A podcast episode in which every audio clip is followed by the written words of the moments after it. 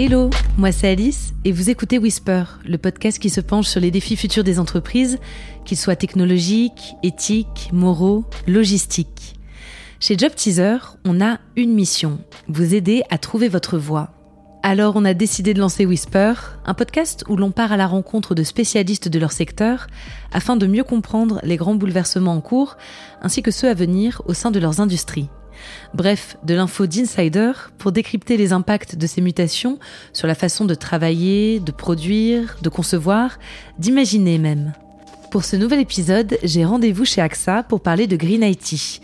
Et oui, si dans nos esprits le numérique est souvent abstrait, l'impact écologique des nouvelles technologies est bien réel et une prise de conscience sur le sujet est nécessaire pour une transition écologique plus vaste. Anne-Sophie travaille pour le groupe AXA depuis de longues années. Ingénieure de formation, elle a voyagé et travaillé dans le monde entier. Aujourd'hui, chez AXA France, elle est en charge des systèmes d'information, de l'assurance santé et des collectives. Et elle est aussi sponsor d'un sujet très important pour l'entreprise, le Green IT. Bonjour Anne-Sophie. Bonjour Alice. Avant de rentrer dans notre sujet du jour, qui est le Green IT, permets-moi de te dire que je suis ravie de faire ta connaissance. Merci. Peux-tu me raconter quel a été ton parcours, tes études, tes différentes expériences professionnelles jusqu'à ton poste actuel? Oui, bien sûr. Alors moi, je suis un ingénieur. Je pense qu'on peut me caractériser comme ça.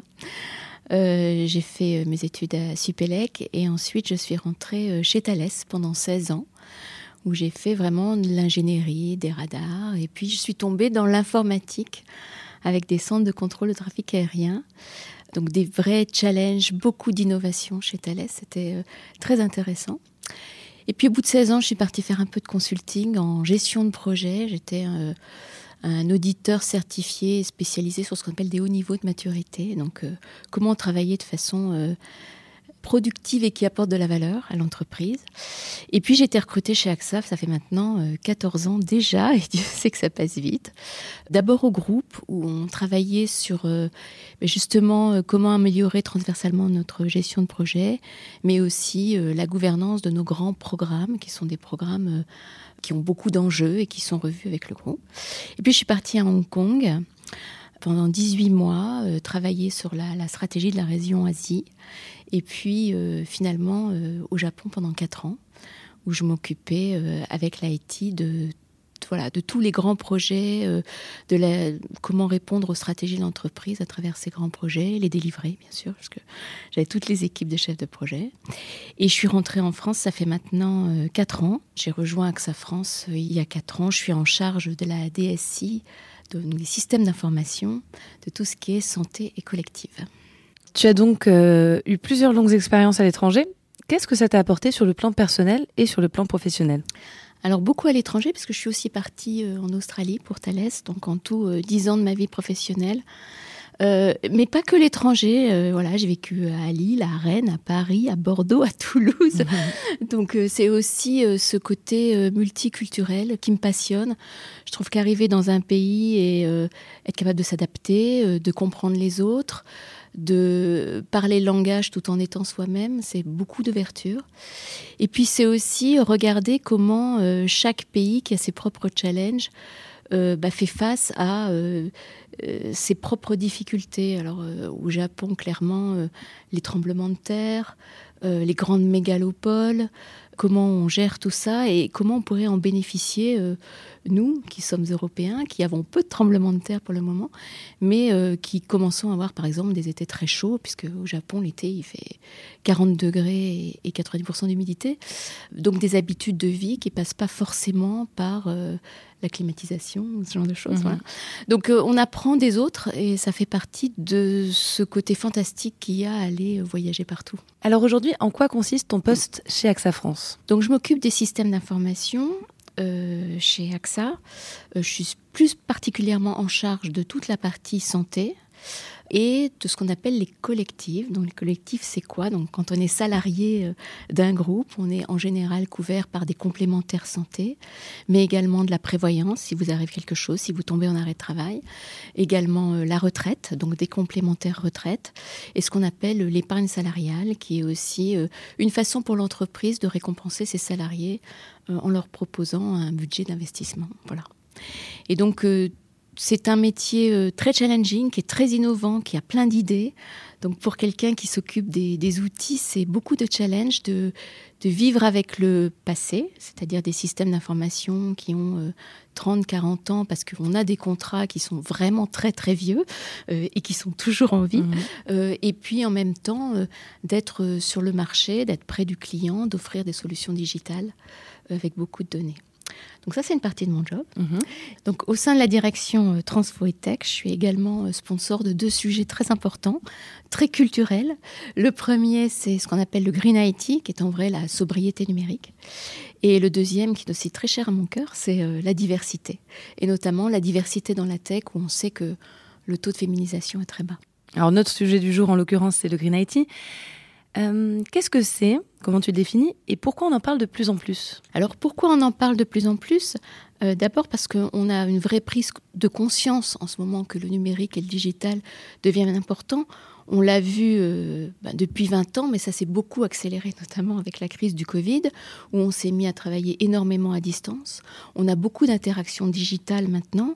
Vous avez tous commandé euh, sur Amazon, sur Le Bon Coin, sur euh, voilà vos interactions, nos interactions à tous, elles sont extrêmement digitales. Euh, et on a aussi commencé à travailler à distance avec euh, davantage d'outils euh, très digitaux, des, réunions d'équipe à distance, beaucoup de caméras, etc. Et donc, on a une vraie explosion des usages numériques. Et il faut savoir que, en gros, l'usage du numérique est incontournable. Il représente à peu près 4,5% au niveau mondial de la consommation, ce qui est plus que le trafic aérien. Mhm. Donc, oui, oui, on y pense euh, moins, on, y pense, beaucoup moins, mais, mais, ça fait partie des sujets. Et puis, euh, par ailleurs, c'est une croissance actuelle d'environ 9% par an. C'est-à-dire que nos besoins grossissent et que si on n'en prend pas conscience, euh, eh bien, ça va vraiment, vraiment être impactant. Et donc, il est vraiment temps de réagir sur ces sujets-là. Et on a vraiment euh, décidé avec euh, David Guillot, euh, le, patron de la direction Transfo et Tech, de prendre ce sujet à bras le corps. Ça fait maintenant plus de deux ans. Et de se dire, nous avons notre rôle à jouer au sein de l'entreprise, mais aussi socialement. Voilà. Donc c'est un, vrai sujet, cet impact digital, et il tient à cœur à AXA, mais aussi à nous tous en tant que citoyens. Mmh, mmh. Mais comment ces questions vous concernent particulièrement chez AXA en tant qu'assureur? Alors, être assureur, c'est gérer le risque. Mmh. Et bien évidemment, l'impact climatique en tant qu'assureur, il est quasiment le premier sujet dont il faut s'occuper, euh, même au-delà de la cybersécurité, hein, même dans l'IT. Euh, et donc c'est un, sujet qui tient vraiment à cœur euh, d'AXA. On a beaucoup d'engagement sur ces sujets. on a un coût annuel des dommages dus aux événements naturels qui a été multiplié par trois depuis 30 ans, donc il y a un vrai impact en tant qu'assureur. Mais au-delà de ça, c'est une vraie place dans la stratégie centrale du groupe. Et l'un de ces piliers, c'est vraiment l'impact environnemental. Donc c'est vraiment un sujet qui est important et sur lequel AXA euh, veut accélérer.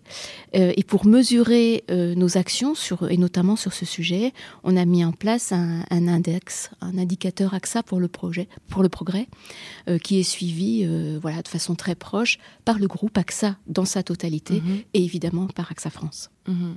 Quels sont vos principaux leviers d'action euh, pour maîtriser et réduire votre impact, et notamment euh, sur cette question de la sobriété numérique? Alors ça fait très longtemps que AXA est engagé euh, dans l'impact climatique et environnemental. On a beaucoup de, sujets, 83% de nos affaires nouvelles sont des offres dites citoyennes. On a des, sujets particuliers avec nos réseaux de distribution, avec les, les commissions prévention RSE réussir on a euh, une politique environnementale importante et elle repose en fait sur euh, trois piliers principaux. Le premier, c'est vraiment les investissements. Donc sur les investissements, on a euh, un objectif d'accélération de nos investissements verts.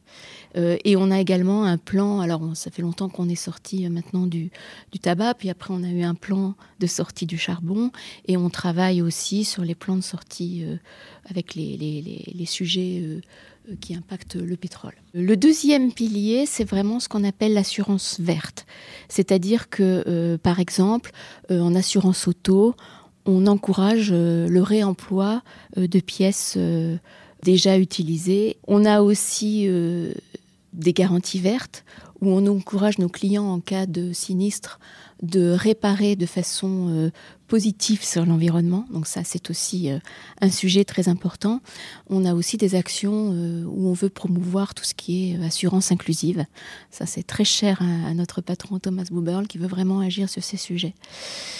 Et puis le troisième axe, c'est vraiment celui de l'empreinte carbone d'AXA.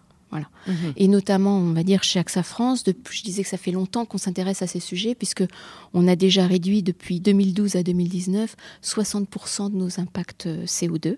Donc ça a été mesuré euh, régulièrement depuis 2012. Donc c'est un engagement de long terme. Et euh, on continue bien évidemment à vouloir réduire cette empreinte de 20% encore, et puis être si possible neutre au niveau carbone. Il euh, faut savoir qu'AXA France, c'est 10 000 salariés au travail, hein.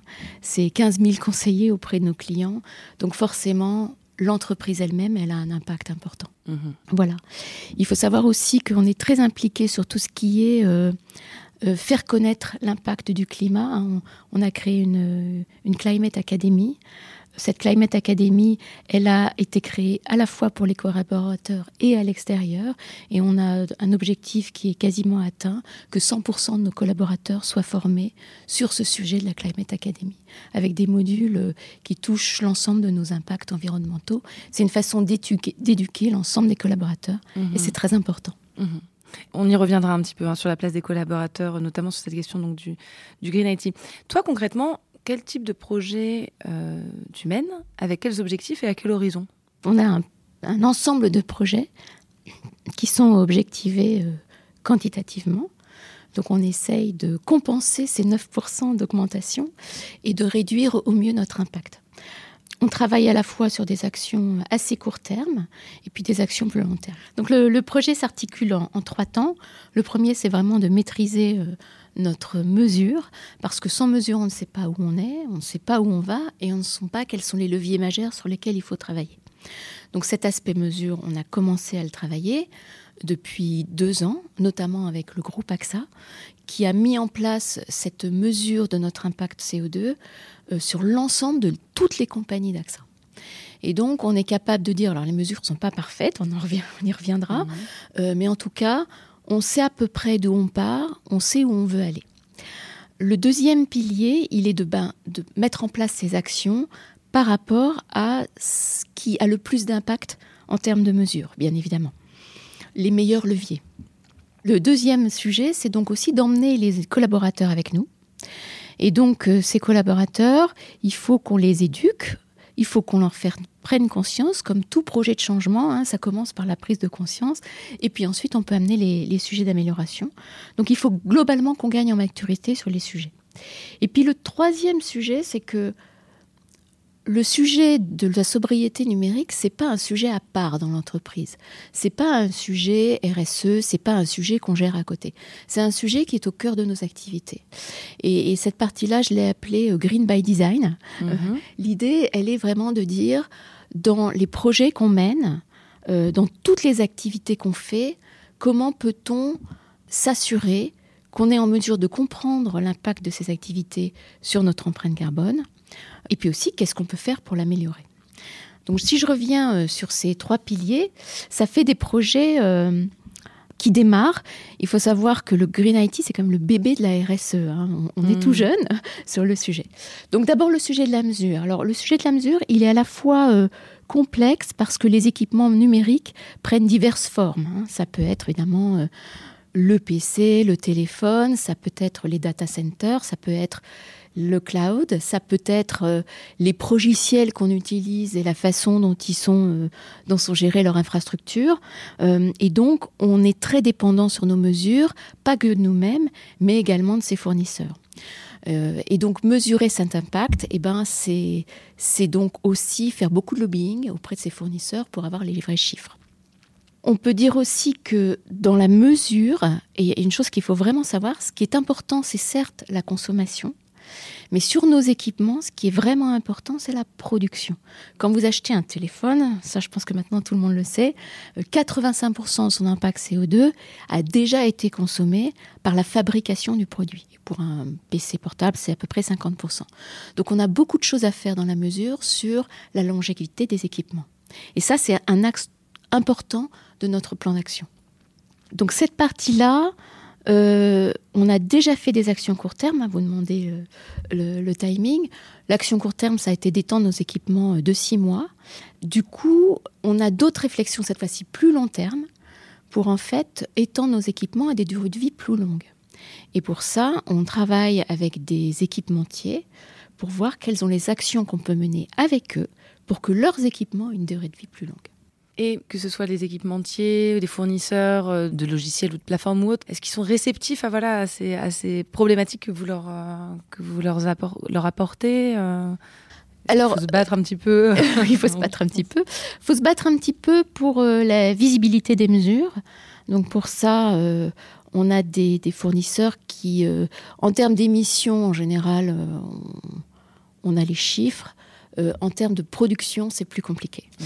Euh, et donc, on travaille, nous, beaucoup avec le groupe, euh, même si le terreau français est très, fait beaucoup de lobbying aussi pour avoir ces chiffres. donc, on a globalement un plan d'action auprès de ces, équipements, ces équipementiers ou ces fournisseurs, par exemple, dans le cloud.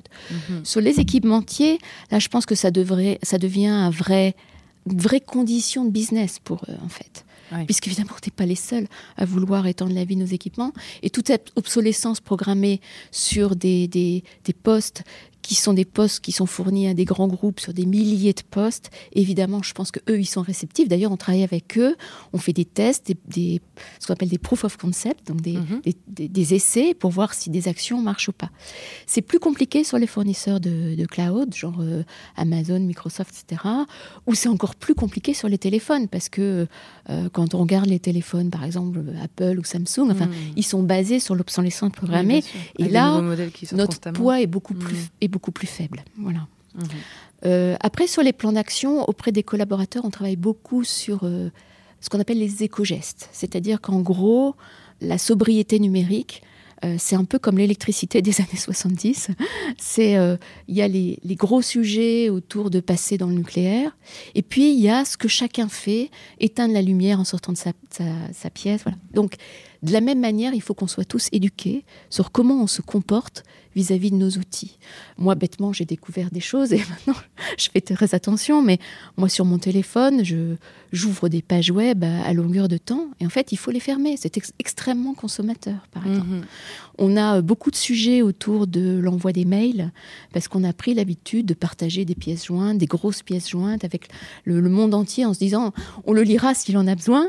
Euh, donc là, maintenant, il y a une vraie réflexion autour de ça, euh, de l'usage des mails, du poids des mails, de réfléchir à qui on l'envoie, donc beaucoup d'éducation autour de ces sujets. Voilà, donc ça, ces éco-gestes numériques, comme on les appelle, ils sont aussi importants. Voilà. Et puis le troisième pilier, ben, on y reviendra parce que ça touche beaucoup les collaborateurs, mais faire du green by design, c'est faire des projets où à chaque étape de notre gouvernance projet, on réfléchit à l'impact que ça a. Mhm. Donc ces trois piliers-là, c'est vraiment les axes de, de, notre projet Green IT. Mais justement, parlons-en hein, de, la place des collaborateurs, parce qu'elle me semble vraiment centrale hein, sur ces questions. Comment les collaborateurs deviennent aussi acteurs du changement?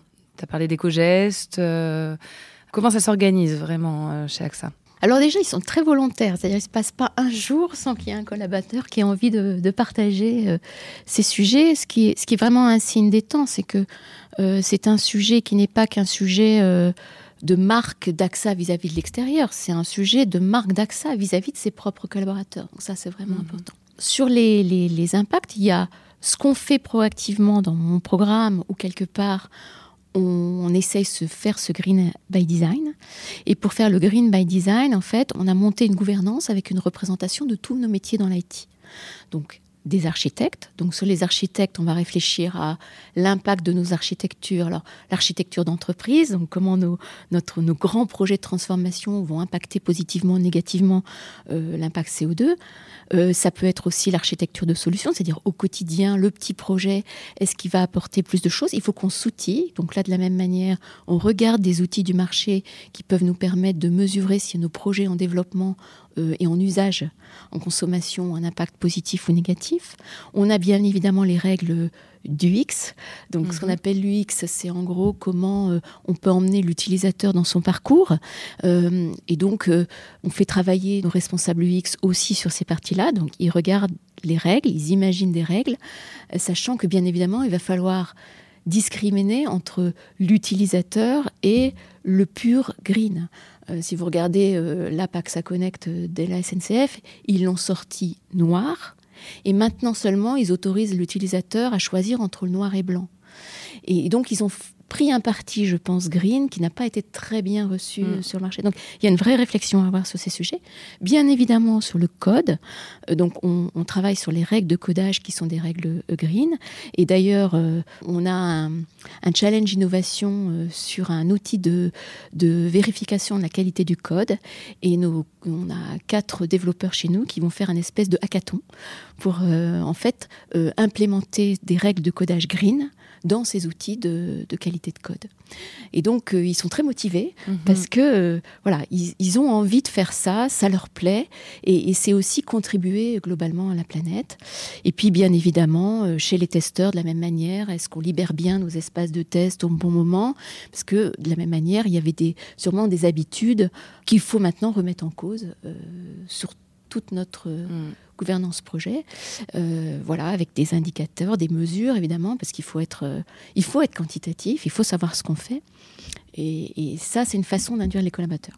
La deuxième, c'est qu'on a évidemment euh, des espaces collaboratifs qui se sont montés de façon un peu spontanée et sur laquelle voilà, on a des leaders qui travaillent, qui travaillent avec nous hein, en termes de communication, euh, partage des, des éco-gestes, ça peut être euh, monter des challenges sur une équipe à un endroit donné pour euh, bah, faire prendre conscience aux collaborateurs d'une équipe, alors partout en France, hein, ça peut être à Nantes, ça peut être à Toulouse, ça peut être à Paris, sur l'importance de nos gestes au quotidien et aussi qui soient moteurs et proposent des choses. Mmh Donc en fait, tous les métiers ont des manières euh, d'agir sur le Green IT euh, spécifiques Tous les métiers, il y a des vrais challenges. Mhm. Il y a des challenges, par exemple, autour de la data. Puisqu'on sait que la data est extrêmement consommateur et en même temps, la data, on en a besoin parce que depuis qu'on utilise de, de, la data, des data lakes, on a beaucoup de data scientists, on peut faire des choses merveilleuses pour le client. On peut automatiser des choses pour le collaborateur. On peut apporter aux clients des services plus adaptés euh, à leurs besoins. Et en même temps, il faut qu'on ait une vraie réflexion de euh, euh, est-ce que j'utilise vraiment cette donnée? Est-ce que j'ai vraiment besoin de faire du big data mhm. sur cet événement-là mhm. Moi, j'ai eu des, vraies réflexions avec des, un séminaire sur la 5G parce que euh, lors de séminaires, ils cherchaient des use cases et il faut qu'on ait vraiment des mesures, par exemple sur la 5G, chose qu'on n'a pas pour le mm. moment. Euh, et d'autre part, il faut qu'on se pose les vraies questions de frugalité, c'est-à-dire est-ce que dans mes use cases, si j'ai un use case qui marche en 4G, ai-je vraiment besoin de la 5G pour le même use mm. case? Et donc, on a vraiment besoin d'avoir une vraie compréhension de pourquoi on fait les choses sur ces sujets importants qui nous permettent d'accélérer auprès de nos clients et d'accélérer auprès de nos collaborateurs, mais aussi en termes de, de, frugalité euh, numérique. Et ça va être tout le sujet du challenge qu'on a devant nous. Mm-hmm. Est-ce qu'il y a un accomplissement dont tu es particulièrement fier alors moi, en général, je suis fière de ce que, de ce que je fais. Je pense que c'est important. Euh, déjà, je suis fière euh, bah, que David m'ait proposé de prendre en charge ce sponsorship. On a un peu tâtonné. Euh, on est allé très comment dire, bottom-up, c'est-à-dire qu'on a plutôt sollicité au départ les collaborateurs, on n'a pas beaucoup structuré le plan. Et ce dont je suis très fière maintenant, c'est qu'on a un plan qui tient vraiment la route. On travaille de façon très proche avec le groupe. On est plutôt considéré comme rôle modèle. Donc on est amené à l'intérieur du groupe à euh, témoigner sur comment on s'y prend, ce qu'on fait. On a un vrai plan, je pense qu'on y met des vraies valeurs. Et je pense que c'est ça la fierté. La fierté, c'est de pas faire du greenwashing, c'est d'avoir euh, envie de faire ça parce qu'il y a du sens derrière. Est-ce que malgré tout, tu rencontres parfois des difficultés ou des frustrations? Alors oui, la frustration principale, c'est que on est le bébé de la RSE. Donc face aux questions qu'on nous pose, on n'a pas toutes les réponses. Et ça, c'est un peu frustrant parce que ah, je vais donner des exemples très concrets, très bêtes. Hein. On nous mhm. dit euh, n'utilisez plus le mail pour envoyer vos messages, partagez vos documents par Teams. Mais pour le moment, on n'a pas prouvé quelle était euh, la valeur quantitative d'un partage de documents sur Teams versus celui euh, d'envoi par email. Donc, intuitivement, on sent bien que aller voir un document, d'abord, euh, vous n'irez le voir que si vous en avez besoin. Donc, c'est mhm. forcément légitime, mais en même temps, on ne sait pas le quantifier. Donc, il y a une petite frustration autour du fait que on découvre des choses.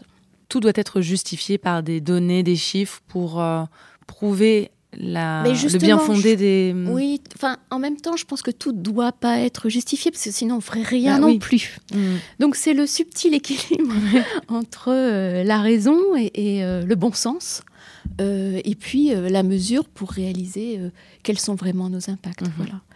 Ça, c'est la, frustration. Et les difficultés que moi j'entrevois, bon, on l'a évoqué un peu avec la data, c'est qu'à un moment donné, au-delà de ce qu'on fait qui est très concret sur le long terme, il va falloir mettre des critères euh, d'éco-responsabilité au même titre, donc de sobriété numérique, au même titre que de sobriété financière, au même titre que de d'impact UX pour le client, d'avoir un beau parcours pour lui, et équilibrer tous ces événements-là, ça, ça va être le challenge, je pense. Mhm.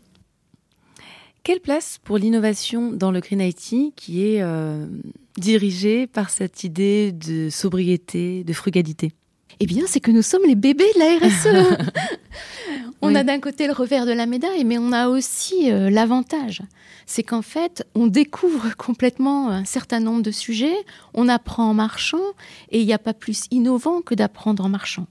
Et donc, on apprend sur nous-mêmes, on met en place des nouveaux indicateurs, et on découvre aussi qu'on a des, indicateurs qu'on avait mis en place, euh, ce qu'on appelle le FinOps, qui nous permet en fait de mesurer l'impact financier de notre usage du cloud et de s'assurer qu'il est contrôlé.